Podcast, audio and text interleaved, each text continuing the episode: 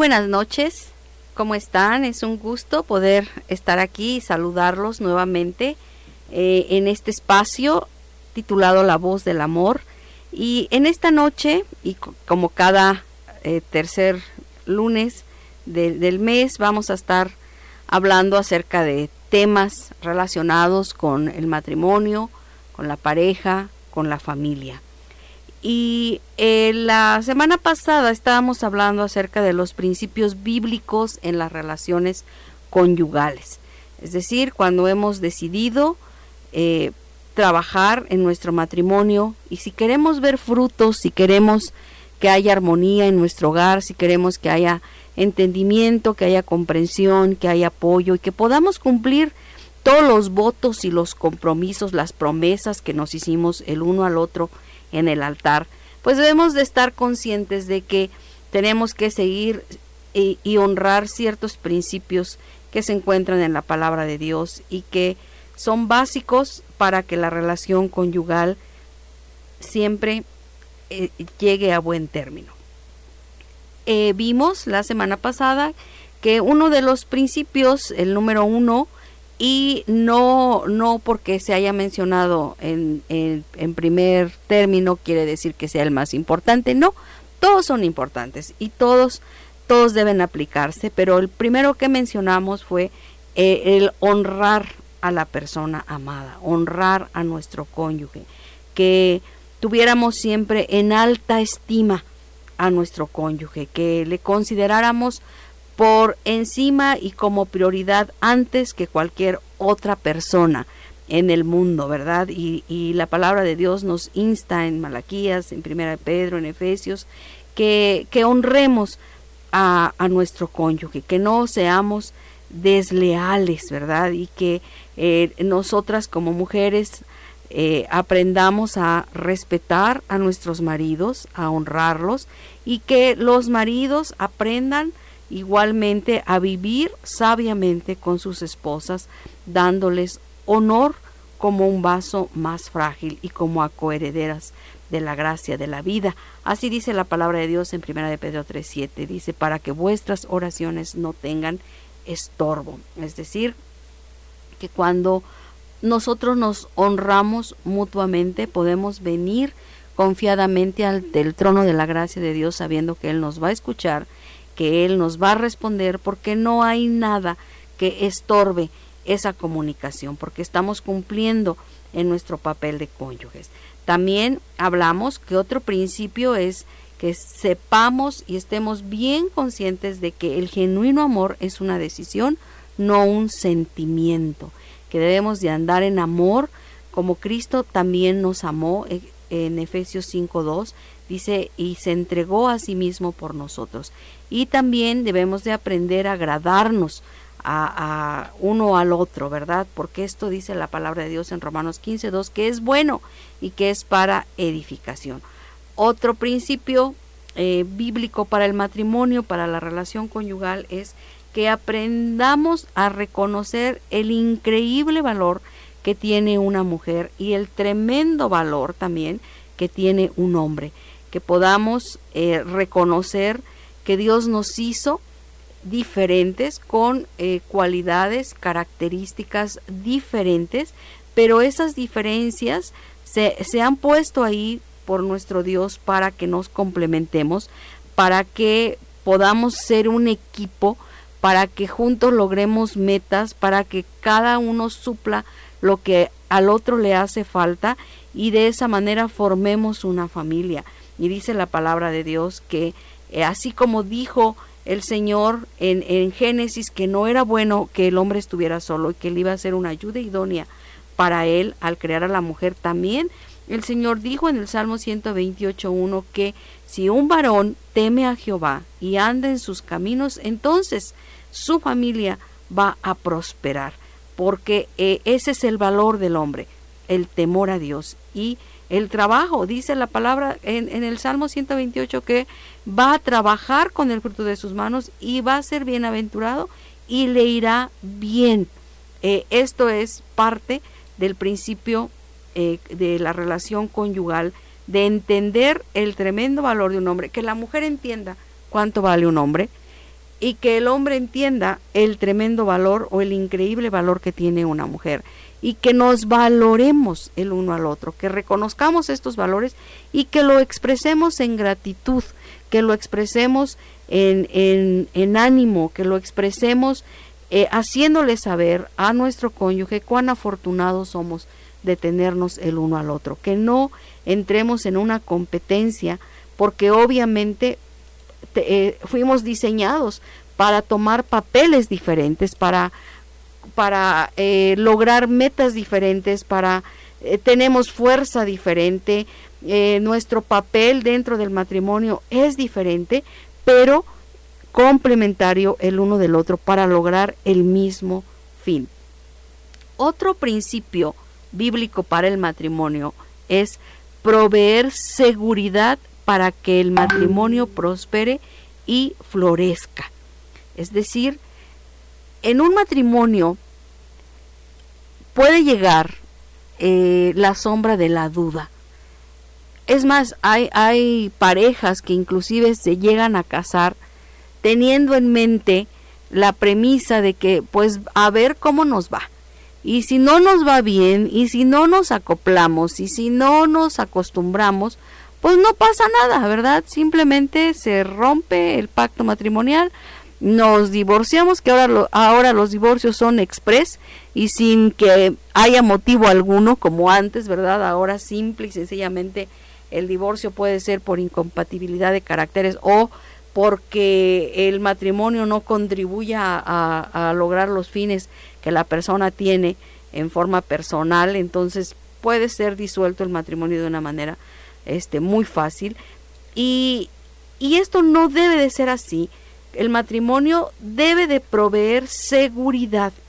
Tanto el varón debe de, de prodigarle esa seguridad a su esposa, haciéndole sentir que la cuida, que la protege y que por supuesto no quiere que ese matrimonio se termine ni se disuelva. Y la mujer igual, ¿verdad? Nunca debe tener en mente que si las cosas se ponen difíciles, si él ya no tiene trabajo, si ya no tiene dinero o cualquier cosa se interpone en el camino, pues yo fácilmente me regreso a la casa de mis papás. A veces ese es el pensamiento que que cruza por la mente de la mujer porque ciertamente las responsabilidades y los retos a los que se enfrenta una mujer casada pues son mucho mayores de los de una mujer soltera. Pero tenemos que pensar ambos en la seguridad que debe tener nuestro matrimonio y la permanencia.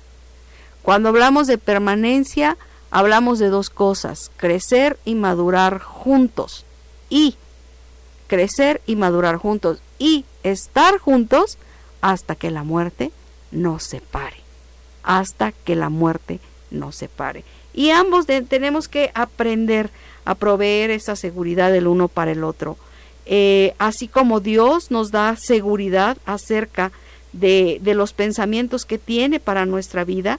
Jeremías 29:11 dice, porque yo sé los pensamientos que tengo acerca de vosotros, dice Jehová, pensamientos de paz y no de mal, para daros el fin que esperáis. Si ambos buscamos la voluntad y la cobertura de Dios, podemos asirnos de esta promesa sabiendo que Dios tiene buenos pensamientos para nuestro matrimonio y para darnos ese, esa paz y, y no darnos mal, al contrario, darnos el resultado final y feliz de nuestra unión, de nuestro matrimonio. Continuando con nuestro tema y agradeciéndoles por supuesto la cortesía de su atención y el permitirme entrar a sus hogares, estamos hablando del principio de la relación conyugal de proveer seguridad para que un matrimonio prospere y florezca. Eh, he escuchado eh, por ahí anécdotas de personas que, que eh, ah, comentan que cuando las cosas se ponen difíciles en el matrimonio, particularmente una anécdota de alguien, se puso difícil la situación en el matrimonio, entonces lo que esta mujer hizo fue quitarse el anillo de bodas y aventarlo, ¿verdad? Tirarlo, ahora sí que al infinito y más allá y decir, pues mira, ahí va mi compromiso, no quiero saber nada, porque el anillo, pues eh, eh, aparte de que es este, es bonito, aparte de que eh, tiene un gran significado, ¿verdad? Que representa el amor sin fin, en, eh, al ser redondo. y, también representa el momento en el que nos comprometemos y, y ponemos ese anillo para desposarnos, pues por allá aventaba el anillo, ¿verdad? Ya no quiero saber nada de ti, entonces así es como, como este, eh, yo deshago mi compromiso. Y, comentaba esta pareja que, que, los niños cuando veían esta actitud de parte de su mamá, pues lloraban y, se ponían muy tensos, ¿verdad? Pensando, pues, este, ya, al aventar ella el anillo quiere decir que, que esto se está terminando. Entonces debemos tener mucho cuidado en, en, lo que hacemos, en lo que decimos, en lo que reflejan nuestras acciones y, que procuremos que se provea seguridad en el matrimonio. ¿Y cómo podemos trabajar para esta seguridad? Bueno, pues es muy importante hablar y, y poder expresar el uno al otro y decir delante de nuestros hijos, ¿sabes qué? no sé qué venga en el futuro, no sé qué traiga esta pandemia, eh, no sé cómo se vayan a poner las cosas, pero lo que sí quiero que sepas es que vamos a estar juntos toda la vida, que siempre vamos a, luchar por nuestro hogar y vamos a estar aquí para nuestros hijos. Eso, eso denota seguridad para la pareja, pero también para los hijos. Hablar acerca del futuro, eh, qué les gustaría que construyéramos aquí o que que compramos otra casa o, o, no, no sé, o, vamos a hablar acerca de a los niños cuando son pequeños, qué les gustaría estudiar o a dónde les gustaría que, eh, no sé, dentro de cuatro, tres o cinco años vayamos de vacaciones. Planes a futuro siempre le van a decir tanto a nuestro cónyuge como a nuestros hijos que estamos pensando en una permanencia que no pasa por nuestra mente la idea de la separación. Y eso va a ayudar a proveer seguridad al matrimonio. Y eh, las expresiones también, el toque físico que podamos dar de, de, de, de, abrazo, de ánimo, de decir voy a estar a tu lado, de eh, el apoyo que se prodiga cuando uno de los cónyuges está enfermo, y decirle, pues estás enfermo, estás enferma, pero yo te voy a cuidar, yo aquí voy a estar, yo no me voy a mover. Eso va inyectando seguridad a la relación de la pareja y va haciendo que, que el matrimonio se consolide, se consolide, hacer planes a futuro, hablar acerca de pasar juntos el resto de nuestros días, hablar acerca de cuidarnos el uno al otro, cuando nos enfermemos y hablar acerca de, planes de crecimiento, tanto este, físico como este, moral y espiritual, material eh, de nuestra casa y de nuestros hijos, va a proveer tanto para el cónyuge como para la familia completa una sensación de seguridad. Y, y la seguridad en el hogar, en el matrimonio, es un cobijo es como cuando está haciendo mucho frío y, de repente estamos en la intemperie y alguien nos pone una cobija, algo calientito, un abrigo que nos protege y que sabemos que sí afuera las cosas están difíciles, pero estamos bajo esa cobertura, bajo ese cobijo y eso nos ayuda a, sobre todo a nuestros hijos, ¿verdad? A que crezcan sanos, crezcan en paz, crezcan con, con, con objetivos, con metas, sabiendo que tienen un respaldo en sus padres y en el matrimonio de sus padres, que ellos quizás en la vida pueden llegar a fallar, pero si saben que tienen una familia, que tienen un hogar al cual van a poder regresar siempre y donde va a haber apoyo y donde va a haber amor y donde va a haber ayuda, va a crear en ellos una seguridad tremenda. Muy bien, eh, otra de las cosas, otro de los principios que tenemos que considerar y tener en mente para eh, la vida conyugal es mantener al destructor de relaciones fuera de la relación conyugal. A veces en la relación conyugal tendemos a ver como que nuestro enemigo es el cónyuge, porque vemos como que él o ella nos ataca, eh, no nos tolera, nos critica, eh, nos lleva a la contraria, eh, se, se pone en nuestra contra y, se tienen diversos tipos de problemas. Y nos atacamos, nos empezamos a atacar el uno al otro pensando que, que el cónyuge es el enemigo. Hasta por ahí hay chistes, ¿verdad? Este, crueles que dicen que, que, dormimos con el enemigo, ahora Creo que hay una película que lleva ese título, pero no es así. Eh, yo quisiera que en esta noche los matrimonios que me están escuchando pudieran entender y reconocer que hay un destructor de la relación conyugal. Y ese, ese destructor, pues es, es Satanás, es el enemigo, que siempre va a estar en contra de nuestro matrimonio y que va a tratar y hacer todo lo posible por echarnos a pelear el uno contra el otro, ¿verdad?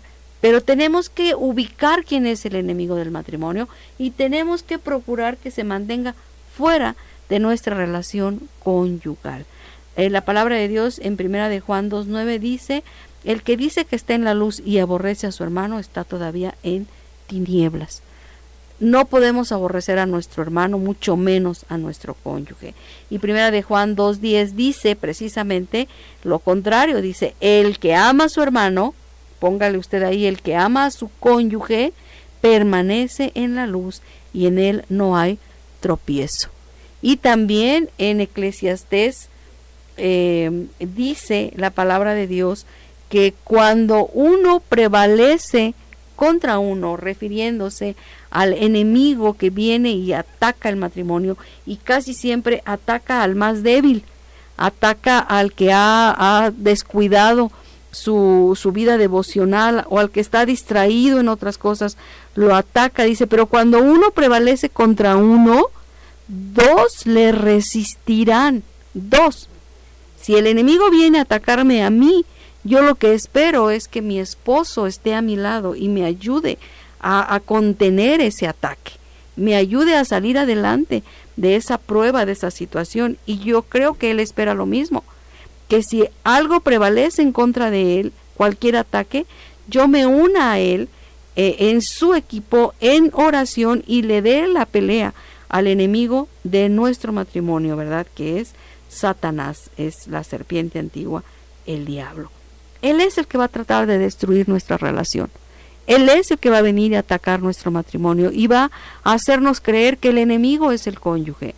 Él es el que va a tratar de que nuestro matrimonio termine en divorcio. Porque si el matrimonio termina en divorcio, no nada más me va a destruir a mí y a mi esposo, va a destruir a mis hijos y el ideal que ellos tenían de matrimonio. Y no nada más va a destruir a mis hijos, va a destruir futuras generaciones y va a destruir a nuestras familias.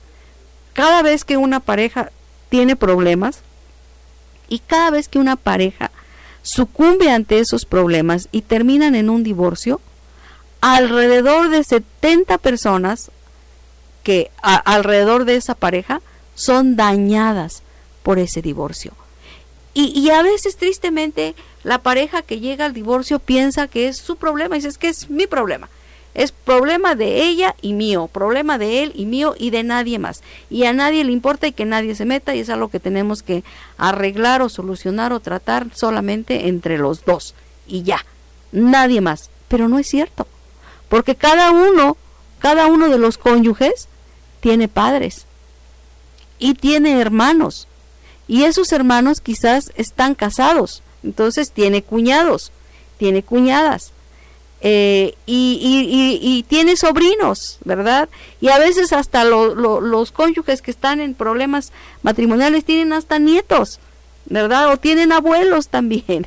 Eh, entonces, hay una cantidad enorme de familia, eh, tanto sanguínea como política, alrededor de una pareja que es afectada cuando hay un divorcio. Y hay estudios, como les acabo de mencionar, que eh, calculan que alrededor de 70 personas alrededor de la pareja son afectadas cuando una pareja se divorcia. Entonces el enemigo va a tratar de venir y engañarnos y pensar que, que, solamente somos afectados los que estamos en el problema, pero no, no es así. Y aquí pudiera pasarme yo toda la hora hablando de la forma como son afectados nuestros hijos, porque se destruye su mundo, se derrumba ese piso de seguridad, esa tierra firme en la cual ellos pensaban que estaban parados. Se, se derrumba su idea del matrimonio, eh, tienen temor después a casarse, pierden una figura en el hogar, ya sea el padre o la madre, la pierden y es sustituida por otra persona. Y, nuestros hermanos y nuestros padres y nuestros sobrinos y, y, como decía a veces hasta los nietos son afectados por, cuando hay un divorcio, ¿verdad? Entonces no voy a, mencionar el nivel de destrucción, pero sí hay, sí hay destrucción en las personas que están alrededor de un matrimonio. Otro principio bíblico de, la relación conyugal es que debemos de reconocer nuestras deficiencias físicas en cualquier área de nuestro cuerpo y buscar las soluciones adecuadas. Es, es, una, es un hecho que, que, nuestros cuerpos, por el paso del tiempo, por el trabajo al que son sometidos y por el cambio que va teniendo eh, nuestra vida, pues se ven, se ven afectados, ¿verdad? Y, la, la, palabra de Dios, la, la voluntad de Dios es de que tengamos salud y que seamos prosperados. Eso es lo que nos dice tercera de Juan 1, 2. Y cuando empiece a haber esas deficiencias físicas en nuestros cuerpos, no debemos tener temor ni esconder esas situaciones a, a nuestro cónyuge. Al contrario, debemos de buscar juntos información al respecto y buscar juntos soluciones adecuadas para la etapa física que estemos atravesando y saber que las fuerzas, que, que, la salud va a menguar, sí efectivamente va a menguar, pero tenemos que saber que vamos a estar juntos y que juntos vamos a buscar la solución. Eh, cuando la pareja pasa a una edad madura y vienen estas deficiencias físicas llamadas menopausia, andropausia, a veces inclusive eh, cáncer, que puede ser cáncer de seno o, o problemas de próstata en el varón, inclusive la impotencia, son situaciones que nadie tiene por qué pasarla solo o sola. Es precisamente eh, uno de los propósitos del matrimonio. Eh, y es uno de los términos y de los juramentos que hacemos en el altar, que vamos a estar juntos en la salud y en la enfermedad. Y la palabra de Dios nos dice que la voluntad de Dios es que tengamos salud y que juntos busquemos las soluciones para cualquier situación que venga a menguar nuestras fuerzas o nuestra salud. Y continuamos con eh, las siguientes principios bíblicos de la relación conyugal. Ya nos falta poco para concluir. Y vamos a ver uno más, un, un principio que a lo mejor usted va a pensar que no tiene nada que ver, pero es tan importante. Y eh, este principio nos habla de mantener el noviazgo y la amistad dentro del matrimonio. A veces parece algo complicado y hasta imposible, ¿verdad? Porque pues la meta del noviazgo precisamente es llegar al matrimonio. Entonces se supone que es una etapa previa y que ya que estamos casados, pues eso ya se terminó, ya no somos amigos, ya no somos novios, ahora somos esposos. Primero fuimos amigos, luego novios y luego esposos. Entonces, eso es precisamente algo que, que sucede, eh, que cuando llegamos al matrimonio, nos llenamos de responsabilidades y de metas y empezamos a trabajar para lograr esas metas. Si las metas son eh, de orden económico, material o inclusive de tener hijos y formar esos hijos y nos enfrascamos en ello a veces juntos y a veces por separado y vamos dejando fuera de el matrimonio esa faceta de amistad, de convivencia, de compañerismo que teníamos en la, en, la etapa previa al noviazgo, cuando fuimos amigos nada más, pero lo peor es que dejamos fuera a veces también el romance, la ilusión, eh, las salidas solos, el pasar un fin de semana juntos en, en alguna cabañita, en salir a tomar el café, en tener ese tiempo exclusivamente el uno para el otro en donde podamos eh, volver a tener las experiencias del noviazgo, ese romanticismo, esa ternura que, que, a veces ya el matrimonio lo ve como algo obsoleto y hasta ridículo, como diciendo, ah, eso ya no nos queda porque nosotros ya estamos casados, nosotros ya lo que tenemos que, hacer es trabajar y trabajar y trabajar y cumplir todas las responsabilidades que, que trae consigo el matrimonio, como es eh, pagar la renta y, comprar los muebles y mantener la casa limpia y lavar y planchar y hacer la comida y el lonche y llegar y síguele ahí al día siguiente otra vez, ¿verdad?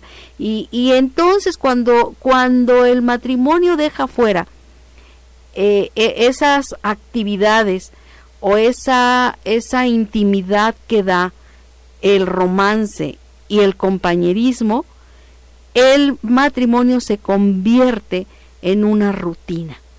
Y entonces llega a ver el momento en el que uno de los dos o los dos juntos o por separado se preguntan el uno al otro y para esto para esto nos casamos. Esto es puro trabajo. Esto es pura responsabilidad y no termino. Eh, eh, todos los días es lo mismo, me levanto temprano, hago el lonche, mando a los niños a la escuela, me voy a trabajar, regreso, hago la comida, les doy de comer, lavo los trastes, recojo la ropa, meto una tanda a la lavadora, le doy de comer al perro y así pudiera yo seguir con actividades una tras otra tras otra. Si tenemos uno, dos o tres niños el trabajo se multiplica y el hombre igual puede pensar pues es que yo me levanto temprano y me baño y me voy a trabajar y trabajo ocho horas más dos de ida y vuelta, son diez horas, llego cansado, ceno y, veo un ratito las noticias y vámonos a la cama porque otra vez al día, al día siguiente lo mismo. Caemos en una rutina, caemos en, en una inercia que poco a poco va convirtiendo el matrimonio en una carga pesada, en donde solamente hay trabajo y responsabilidades. Y entonces nos parece que no era lo que teníamos en mente cuando nos casamos. Hay unos temas muy pero muy bonitos que yo espero que podamos abordar aquí en esta sección, que nos habla de cómo, llega, cómo llegamos al matrimonio eh, eh, con una expectativa de felicidad. El matrimonio es la única carrera que se empieza en la cúspide. Empezamos arriba con las expectativas altísimas y con la embriaguez de la luna de miel. Pero conforme van pasando los días, los meses, los años, es como que vamos en una montaña de bajada, donde la realidad va supliendo la expectativa y a veces esa realidad no es lo que habíamos soñado, no es lo que nos habíamos imaginado. Y el aterrizar en una realidad diferente trae una desilusión y trae un desencanto, ¿verdad? Pero no tiene que ser así. Por eso espero que podamos ver esos temas, porque tenemos que ir convirtiendo esa realidad en el sueño que teníamos, compartiendo con nuestro cónyuge eh, es, esos anhelos, esas metas, eso que queremos tener en el matrimonio. Y por eso es tan importante mantener dentro del matrimonio el compañerismo y el romanticismo. ¿Puede un matrimonio considerarse que ambos son el mejor amigo del otro? Por supuesto que sí. ¿Puede un matrimonio considerar que son novios eternos y que van a tener romance y sorpresas y flores y chocolates y citas y, y, este y esos momentos de éxtasis que se tenían en el noviazgo por supuesto que sí ¿Se puede lograr esto que estoy mencionando fácilmente? No, no se logra ni automáticamente, ni mágicamente, ni fácilmente. Tenemos que trabajar por esos momentos, tenemos que hacer el espacio, tenemos que meter esas actividades de compañerismo y de romance en nuestra agenda y, y, pelear por ellas, porque la responsabilidad y el trabajo nos va a demandar todos los días, ¿verdad? Nos va a demandar atención y entrega, pero necesitamos eso en nuestros matrimonios. Y eh, finalmente, quiero decir que todo matrimonio se va a enfrentar a pruebas, a luchas, a situaciones inesperadas, a situaciones que nos van a hacer eh, tambalear, a conflictos que quizás nunca pensamos que iban a llegar este a nuestro hogar. Pero yo quiero decirte que un principio bíblico para que el, eh, matrimonio eh, permanezca y, y florezca es que aprendamos juntos a convertir esas pruebas en beneficios duraderos. Hay quien dice que una, una prueba te puede hacer mejor o te puede hacer más amargo. Entonces tenemos que elegir, nosotros nos toca elegir qué, deseo. El, conflicto, la prueba, el problema, la, enfermedad, la carencia, eh, la, eh, falta de provisiones o, problemas económicos de deudas, el fracaso en algún negocio familiar, eh, pérdidas, van a llegar. Yo quisiera poder decir, y es algo que menciono, he mencionado por mucho tiempo en los cursos de matrimonios que, que impartimos especialmente para aquellas parejas que están tomando un curso para casarse, yo quisiera decirles que todo siempre va a ser color de rosa y va a ser felicidad, así como en el noviazgo. La verdad es que no. El matrimonio va trae sus propios retos y trae sus propios conflictos, pero nosotros tenemos en nuestra mano convertir esas pruebas en el hogar en beneficios duraderos, siempre y cuando aprendamos a manejar el conflicto y aprendamos a depender de Dios juntos, orando por lo que esté sucediendo en nuestro matrimonio. Santiago 1.2 dice, hermanos míos, tened por sumo gozo cuando os halléis en diversas pruebas. Pues este es, este es un mandamiento prácticamente que nos está dando aquí eh, eh, el apóstol Santiago en su carta, y, en que nos gocemos cuando estemos en pruebas. ¿Será esto posible? Bueno, no te digo que tengas un gozo que salgas cantando y brincando y danzando, ¿verdad? no es ese gozo, es el, el sumo gozo, el sumo gozo es la paz que llega a tu corazón sabiendo que no estás solo en medio de la prueba y que Dios está de tu lado peleando tus batallas.